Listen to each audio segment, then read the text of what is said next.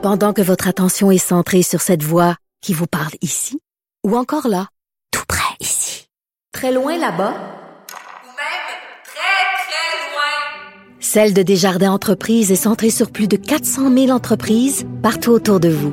Depuis plus de 120 ans, nos équipes dédiées accompagnent les entrepreneurs d'ici à chaque étape pour qu'ils puissent rester centrés sur ce qui compte, la croissance de leur entreprise.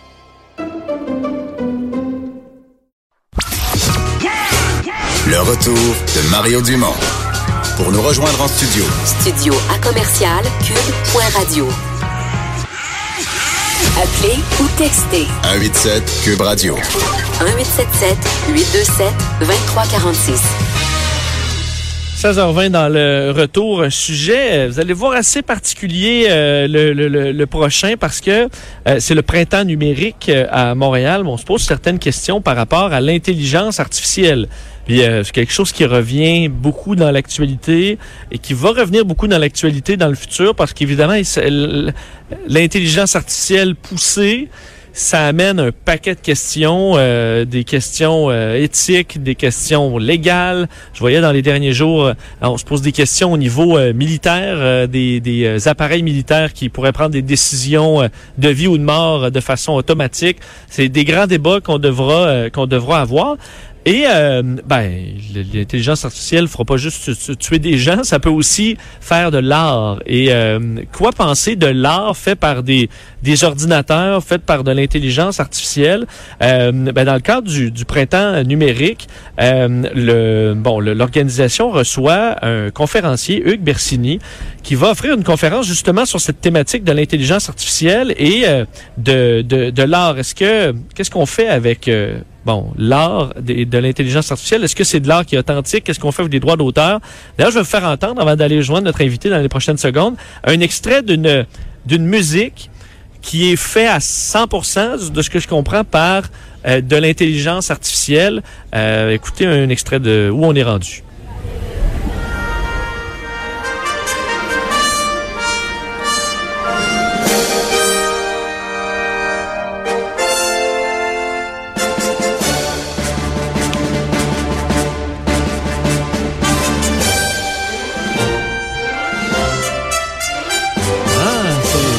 C'est ben, c'est bon.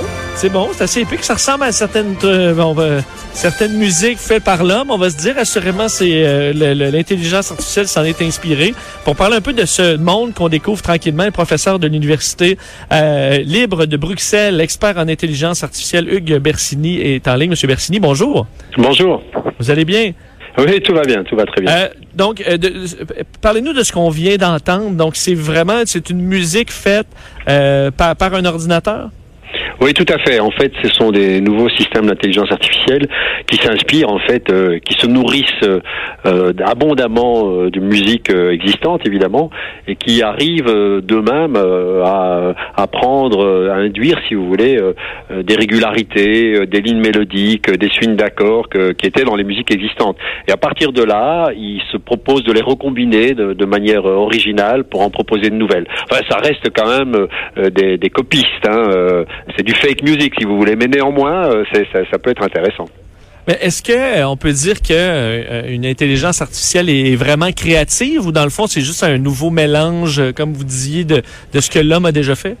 Bah écoutez, moi je crois que pour l'instant, en tout cas, c'est certainement un, nouveau type d'instrument qui, qui devrait intéresser les artistes parce que ça offre des possibilités technologiques assez innovantes, comme ça peut brasser énormément d'informations, euh, ça peut générer de, de- de nouvelles propositions. Mais je pense que dans toute, euh, je dirais, production artistique, il y y a deux dimensions au-delà de l'œuvre telle quelle, si vous voulez, la musique ou, ou la peinture ou, ou le poème. Il y a quand même deux dimensions additionnelles qui sont euh, l'artiste, euh, surtout dans sa composante humaine, et puis les, les conditions de réception du public, comment le public reçoit cela. Et en général, l'œuvre doit s'accompagner de toute une histoire, euh, comment elle a été produite, euh, dans quelles conditions, etc.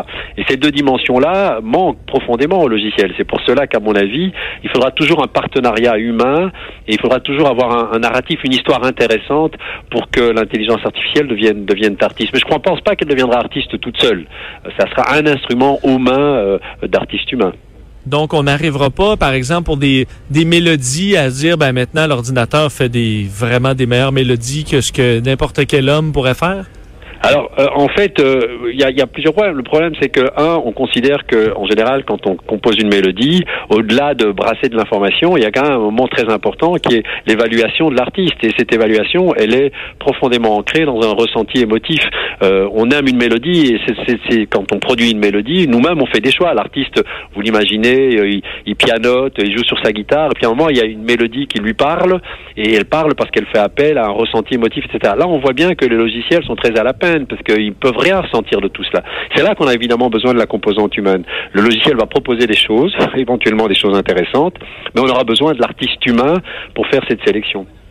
Bon, quand l'ordinateur en fait son premier hit, son premier succès, est-ce qu'il euh, il y a des droits d'auteur là-dessus? Est-ce que ça devient, dans le fond, le programmeur devient l'artiste? Alors, évidemment, ça, ça, chaque fois que l'intelligence artificielle attaque un domaine, que ce soit, euh, je dirais, le domaine militaire, le domaine légal, le domaine de l'information, ça pose de nouvelles questions philosophiques. Je dirais que tout doit suivre. Et aujourd'hui, évidemment, la législation est malheureusement un peu à la traîne euh, en matière de droit d'auteur, parce que c'est tout le concept d'auteur qui est absolument à redéfinir. Alors, je pense moi que les droits d'auteur s'intéressaient à des personnes humaines. Alors là, il faut savoir quand justement, euh, il y a une chanson des Beatles qui est très connue, qui a fait des millions de likes sur YouTube, euh, qui est une recombinaison, une espèce de, cocktail euh, relativement intéressant d'une centaine de chansons de Beatles auparavant. Bon, il y a, un travail humain, euh, puisqu'il y, a la conception du logiciel, etc. Mais est-ce que c'est suffisant, si vous voulez C'est vraiment les Beatles qui restent les véritables auteurs.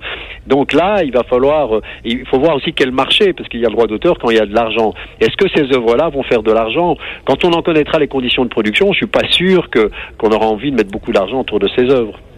Qu'est-ce qu'on peut, euh, M. Bersini, s'imaginer, parce qu'on parlait de, de, mélodie, là, on a entendu de la musique, mais dans d'autres euh, œuvres artistiques, qu'est-ce que l'intelligence artificielle devrait pouvoir faire dans les prochaines années? Parce que vous voyez, on parlait même de, de, de, de scénarios, euh, de romans ou de, de toiles. Euh, donnez-nous quelques exemples. Ben, écoutez, tous les domaines artistiques sont impactés, puisque il y a eu une œuvre, il y a eu un tableau qui s'appelait le, le, portrait de Edmond Bellamy, euh, qui a été vendu 500 000 dollars US. Bon, c'est quand même un prix assez. Là, et là se pose d'ailleurs le problème de savoir qui va s'enrichir de ça, parce que c'était de nouveau un tableau qui a été une espèce de cocktail euh, de, de portraits du 18e et du 19e siècle. Donc la peinture a toujours été un des, euh, un des lieux artistiques euh, très, euh, je dirais, très utilisés, très travaillés par l'intelligence artificielle. La musique, bien entendu, le roman, la poésie. il y a des, des scénarios de films en fait, vous savez, c'est très simple quand on peut récupérer tout ce qui a été produit en matière scénaristique, romancière, de peinture, c'est finalement c'est des bits, c'est des 1 et des 0. Vous mettez ça, vous brassez ça dans un, dans un ordinateur qui a cette capacité à, je dirais, explorer tous ces territoires et à partir de cette exploration proposer des nouvelles choses, euh, avec en plus éventuellement euh, un programmeur qui sélectionne, euh, s'il est musicien, il peut sélectionner, s'il est poète, il va dire tiens, ça c'est plus ou moins intéressant ou pas. On a un nouvel outil de création artistique assez intéressant et assez impressionnant exact. Est-ce que, euh, au-delà de la partie artistique, parce que vous, bon, vous suivez le dossier de, l'intelligence artificielle en, général, vous en êtes tout dans le, le, questionnement à savoir est-ce que euh, c'est quelque chose qui sera qui sera bon pour l'humanité? Est-ce qu'on doit mettre des des, euh, des bon des contrôles dans le but de pas justement perdre le contrôle de de, de, de ces outils-là qui vont devenir à un moment donné extrêmement puissants? Est-ce que on devrait quand même s'en inquiéter? Alors euh, évidemment, je crois que toute technologie a un, usage, un potentiel d'usage euh, énorme, avec euh, des choses qui sont extraordinairement bienfaisantes pour l'humanité et des choses qui sont malfaisantes. Mais même quand une technologie recèle en son sein, je dirais 80, 99% d'utilisation malveillante, c'est à nous de la guider vers le 1% restant. Donc c'est clair que nous devons prendre des décisions sur l'utilisation de ces technologies. On en a parlé beaucoup avec les drones autonomes, les lethal weapons, hein, les arbres les armes tueuses. Alors c'est technologiquement possible. Vous pouvez tout à fait imaginer euh, des programmes qui sont capables de prédire ou de repérer un éventuel, un potentiel terroriste et de, déclencher euh, euh, une, arme, etc., ou de, l'exécuter. Mais est-ce que nous acceptons, si vous voulez, que, ce geste, ces décisions soient prises par une machine? Est-ce qu'on considère que c'est voilà Donc ça, ça fait partie de, de, grandes, grandes, grandes réflexions et de grandes décisions éthiques que, que nous devons prendre.